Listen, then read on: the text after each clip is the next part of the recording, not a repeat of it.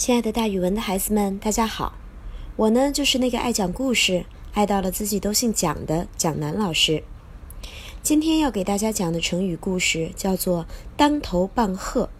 当头棒喝的故事是这样的：有一个禅师叫做黄檗，他是古代一个非常有名的高僧，他有很多很多的徒弟，其中有一个徒弟叫林济。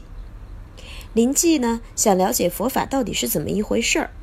就向黄檗禅师请教，禅师不回答他的话，突然拿起了一根棍子，朝林济的头上“梆”打了下去，把林济打得莫名其妙。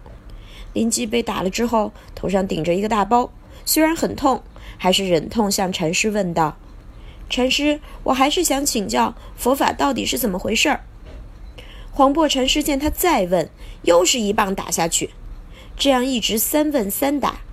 临济就只好不敢问了，停止了请教，自己专心研究。后来终于参透了佛法的奥妙。在之后，林济和他的师傅黄檗禅师讲佛法的时候，总是机锋敏捷。这时候，他对佛法的奥妙已经研究到和黄檗禅师一样的高深了。当时喜好研究佛法的人都向他们请教，这师徒俩还是一样的喜欢打人。黄檗禅师一样拿起棍子朝那些人的头上打下去，临济呢还在一旁吆喝助威叫好。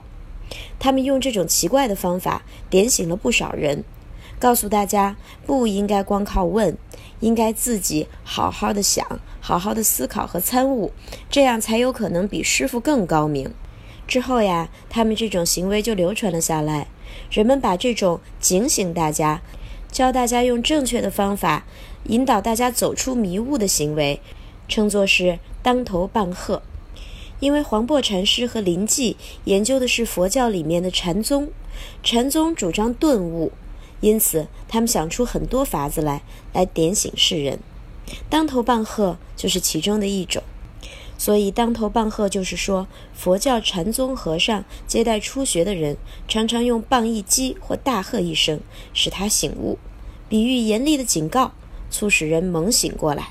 咱们可以这样造句：这一次严重的航空事故，是对咱们国家航空安全行业的当头棒喝。